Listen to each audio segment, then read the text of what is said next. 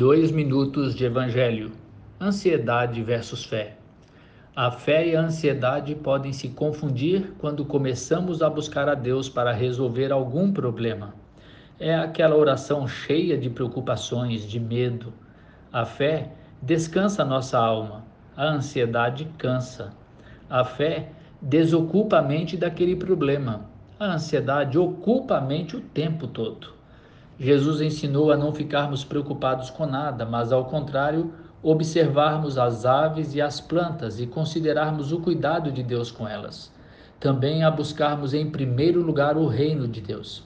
Jesus deu os dois remédios para o momento em que a ansiedade chegar: considerar a criação de Deus e a vontade do próprio Deus. No momento mesmo da ansiedade, temos os cinco órgãos dos sentidos que Deus nos deu para acessarmos toda a criação. Volte a atenção plena para o que você está tocando. Foque em cada som à sua volta. Foque o seu olhar nos detalhes das coisas. Sinta os cheiros de cada coisa e o paladar de cada alimento. Considerar toda a criação usando os cinco órgãos dos sentidos acalma a mente e afasta a ansiedade.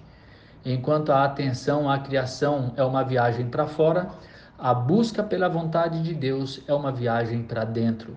É a hora de tirar o foco de si mesmo e colocar o foco em ser transformado conforme o Evangelho. Mudar o pedido principal e constante. Ao invés de ser a solução daquele problema que lhe rouba a paz, será tornar você uma pessoa melhor, conforme o caráter de Jesus. E se a ansiedade persistir, podemos orar assim: ajuda-me na minha falta de fé. Ou como Davi, a minha ansiedade não te é oculta. Eu sou Adailton César, apenas um discípulo de Jesus.